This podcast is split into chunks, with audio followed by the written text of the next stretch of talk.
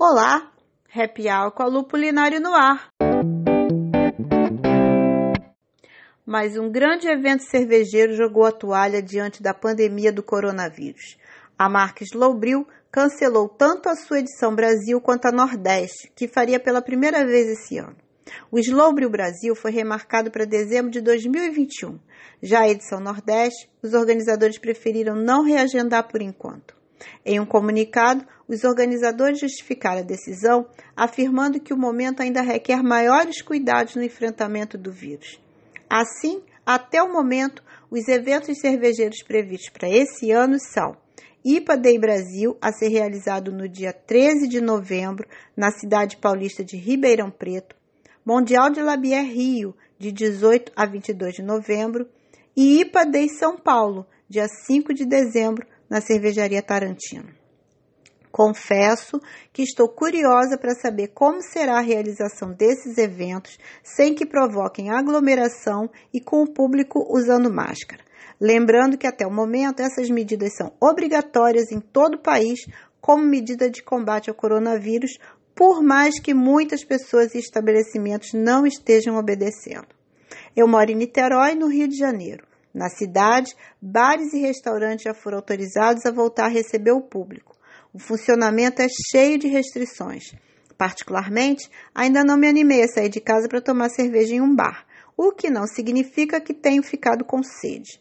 O serviço de delivery tem funcionado muito bem, obrigada.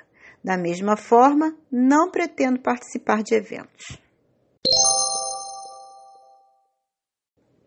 E no momento em que o Pantanal brasileiro tem grande parte de sua área consumida por incêndios, duas cervejarias lançam ação de marketing relacionadas com o meio ambiente. A Cerveja Praia informa: a cada caixa vendida de sua bebida em lata, metade do valor será revertido para o Instituto Vida Livre. Trata-se de uma ONG que trabalha na reabilitação e soltura de animais em risco no Rio de Janeiro. A ONG foi criada em 2015 por pesquisadores da COP UFRJ, tendo o cantor Ney Mato Grosso como patrono. A Praia é uma marca carioca, lançada em 2016. Produz apenas uma única cerveja, uma Beer feita com sementes de coentro e limão siciliano, que a cervejaria informa ser 100% sem conservantes ou aditivos. Já a cerveja Colorado lançou o rótulo Amazônica, também uma vitibia, mas feita com farinha de babaçu, pacová, que é uma planta, e casca de limão. Além do exotismo dos ingredientes, a marca tem como marketing alterar seu preço em função dos índices de desmatamento da floresta que homenageia.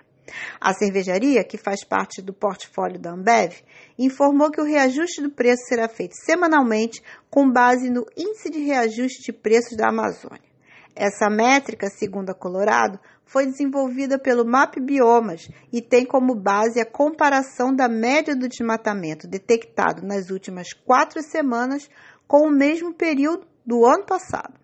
O rótulo foi lançado no último dia 3 de setembro ao preço de R$ 5,49.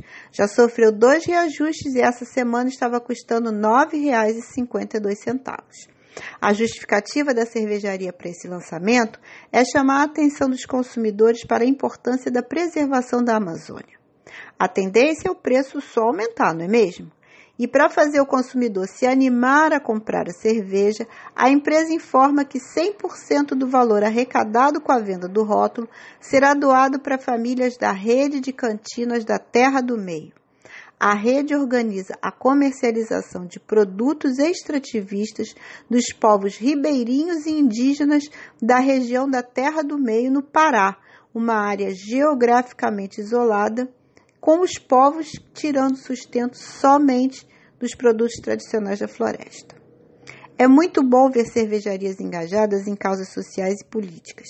Várias marcas nacionais já fizeram belas ações, como, por exemplo, a cerveja Manchinha que homenageou uma cadela assassinada por um segurança de supermercado, ao mesmo tempo que a venda do rótulo foi revertida para ajudar instituições que cuidam de animais vulneráveis.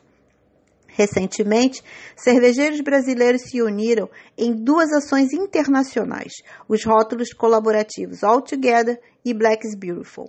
A All Together teve a venda da bebida revertida para estabelecimentos que integram a cadeia de serviços e seus funcionários. Foi um segmento atingido em cheio pela pandemia do coronavírus que obrigou os estabelecimentos a fecharem as portas. A Black is Beautiful teve sua renda revertida para iniciativas ligadas ao combate ao racismo ou de apoio à cultura negra. No meio de tantas iniciativas, é sempre bom observar se uma ação é fruto de marketing de oportunidade ou de oportunismo, não é mesmo? E na próxima semana, o Talk Shop com a Lupulinário terá a participação da cervejaria Leopoldina. A marca pertence à família Valduga, tradicional produtora de vinhos em Garibaldi, no Rio Grande do Sul. Direto da fábrica, quem participa da live é o sommelier Denike Kaifer.